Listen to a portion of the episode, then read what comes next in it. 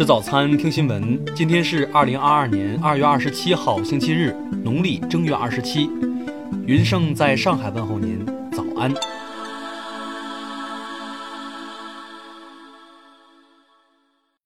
首先来关注头条消息。俄国家杜马主席沃洛金昨天表示，乌克兰总统泽连斯基已于当地时间二十五号离开基辅。他从乌克兰首都发出的所有呼吁都是提前拍摄。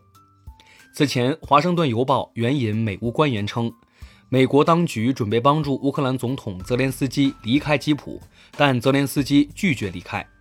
据报道，泽连斯基称他需要的是弹药，而非搭车。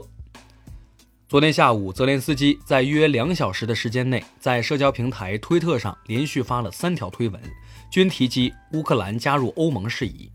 而前一天，泽连斯基曾发布视频讲话中称，西方完全放弃了乌克兰。听新闻早餐知天下大事，下面来关注国内新闻。国家卫健委昨天通报，二十五号发现本土新冠确诊病例九十三例，其中内蒙古三十二例，广东三十例。香港卫生署昨天报告，新增新冠确诊病例一万七千零六十三例，连续两天新增确诊病例过万，新增死亡病例六十六例。国家卫健委表示，当前香港疫情正处于快速扩散和加速上升期，内地专家将继续与香港同行密切合作，努力做好疫情防疫工作。教育部统计。目前，除中高风险地区外，大中小学基本实现如期开学、安全开学预期目标。全国已有二十五个省份的中小学开学，教育部七十五所直属高校五十多所已经开学。卫健委昨天介绍，全球新增新冠肺炎确诊病例连续四周下降，但部分国家和地区新增病例仍快速增长。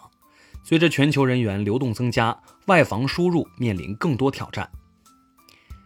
交通运输部介绍，春运期间疫情防控严格落实，实现了疫情不因春运扩散的既定目标。东部战区新闻发言人表示，美约翰逊号导弹驱逐舰昨天过航台湾海峡，并公开炒作。中国人民解放军东部战区组织兵力对美舰过航行动全程跟监警戒。公安部消息，春运期间，铁路公安机关严厉打击盗抢骗等侵财犯罪。共破获各类刑事案件两千五百余起，抓获犯罪嫌疑人两千八百余人。下面来关注国际新闻。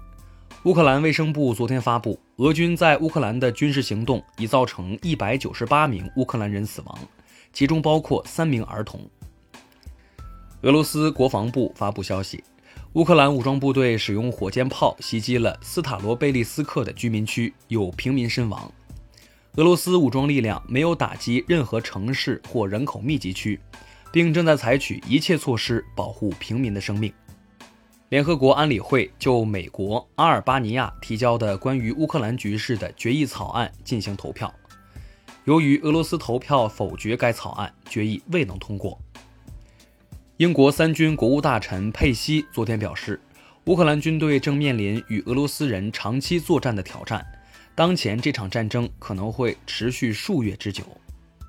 英国外交部近日表示，对普京和俄外长拉夫罗夫实施制裁，冻结他们的资产。俄外交部表示，普京和拉夫罗夫未在境外任何地方开设账户。据外媒报道，俄罗斯民航部门已对在保加利亚、波兰和捷克注册的运输公司或飞机关闭了领空。已回这些国家禁飞俄罗斯航司运行的民用航班。由于大量乌克兰人涌入，斯洛伐克政府昨天宣布，当地时间中午十二时起，该国进入紧急状态。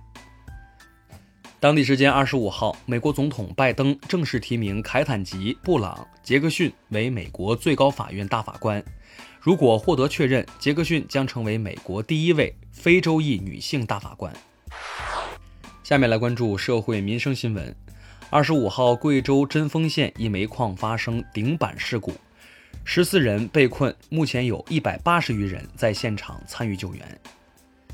一九九七年一月二十一号，江西湖口发生一起命案，嫌疑人曹某潜逃二十五年后，日前终于在珠海落网。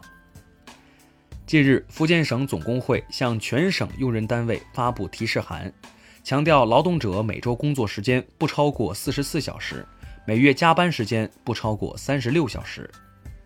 江苏江阴警方通报，杨某在网络发布杨某夫妻和妻子闺蜜三人多张合拍照，编造与两位爱妻结婚虚假言论。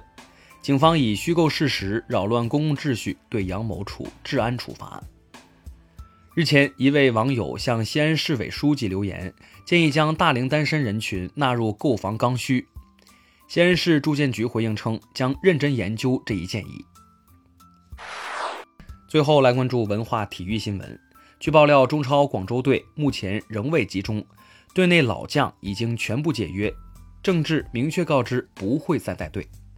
国际足球历史和统计联合会近日给梅西颁发了单一俱乐部射手王奖项。梅西在效力于巴塞的十七年内打入了六百七十二球，贝利为桑托斯打入六百四十五球，排名第二。近日，网传吴奇隆与刘诗诗已离婚。昨天，吴奇隆方辟谣，并要求发布信息的博主公开道歉。波兰足协主席库列沙昨天表示，由于俄罗斯与乌克兰两国关系恶化，波兰足球队不准备与俄罗斯队进行2022年世界杯预选赛附加赛。